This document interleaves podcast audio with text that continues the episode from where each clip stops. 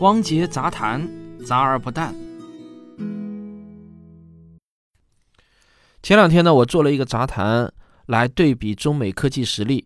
那我是用论文数量和 PCT 专利这两个维度来衡量中国的科技实力在世界上所处的地位。那我得出的结论呢是，目前全世界啊分成了三个梯队，第一梯队是美国，第二梯队是中国，第三梯队呢是英德法日。换句话说啊。中国的科技实力目前呢是全球老二。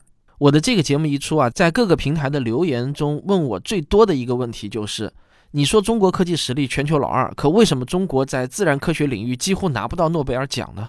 怎么到现在也就出了一个屠呦呦呢？有人因此呢就认为我是避重就轻、选择性的忽略。我今天啊就想来回答一下这个问题啊。实际上跟有些人以为的恰恰相反。评价一个国家当前的科技实力，是不应该去看一个国家最近这十年获得的诺奖数量的。最重要的一个原因就是啊，一般来说，诺奖反映的其实是获奖科学家在几十年前的科研能力，而不是当前的科研能力。那为了用数据说话呢，我和我的文献助理牛牛小编特地用了差不多一整天的时间啊，我们算出了一个精确的数据。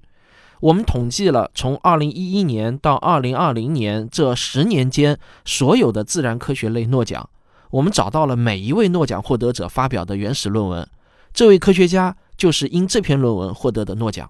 然后呢，我们计算了这位科学家从发表论文到他获奖的间隔时间，以年为单位，这样我们就计算出了最近这十年来诺奖科学家他们从发表论文到得奖的平均等待时间。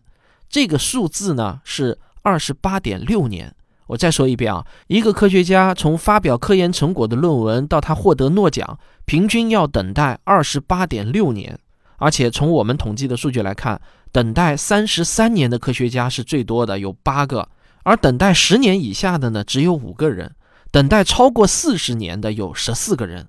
中国目前唯一获得自然科学类诺奖的屠呦呦先生。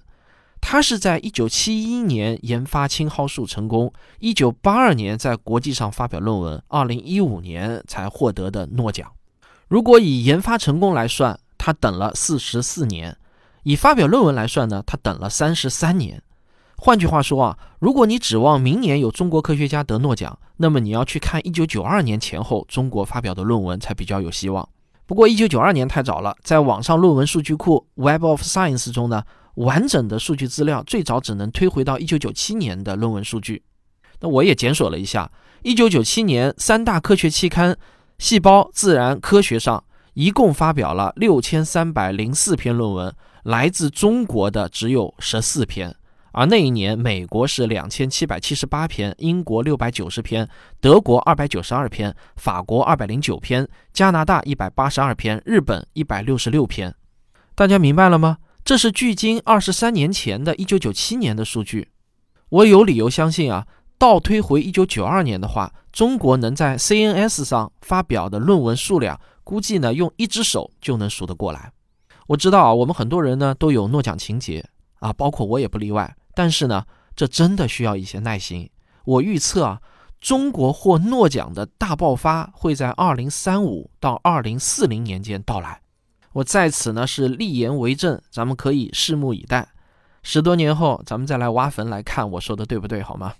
但是啊，我还是想跟大家说，用诺奖的数量来衡量一个国家的科技实力，其实意义不大，因为相对于整个科技树来说，诺奖的样本实在是太小太小了。一年就三个自然科学类奖，每个奖最多三个人。换句话说呢，一年顶天了，也就是九个人可以得诺奖。这对于人类已经发展出来的科技参天大树来说，实在是太少太少了。正确评价一个国家的科技实力，还是要回到我在上篇文章中提出的那两个基本指标，就是自然指数得分和 PCT 专利数量，这才是一个国家科技实力的基本面。一个科学思考者最重要的事情啊，就是要克服自己对个例的深刻印象。比如说啊，我看到有很多人留言说。你怎么不统计一下，光是一个冷冻电镜就发了多少篇论文呢？他们的意思啊，似乎是在说中国这几年自然指数的得分都靠冷冻电镜解析蛋白质结构了。施一公先生啊，确实生产了很多让其他科学家羡慕不已的论文数量，但这些数量如果扔到论文总数的大池子中啊，依然是不影响基本面的。我统计了一下，施一公先生自2015年以来在 CNS 上发表的论文总数呢，大约是二十篇。按照自然指数的算法，满打满算，他也就是为中国贡献了二十分。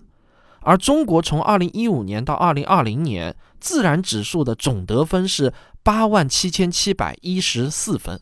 那在这个数据面前，施一公先生对中国科技总分的贡献，那也就是沧海一粟。一个国家的科技总实力是不可能靠一两个明星科学家支撑起来的，而是需要千千万万个优秀的科技工作者，这才能支撑起一个国家的科技大国地位。希望大家能用统计学的眼光来看现象，不要被个例所蒙蔽。好了，这个问题呢就回答到这里。每一个看似简单结论的背后啊，其实都并不那么简单。我是王杰，感谢收听，咱们下期再见。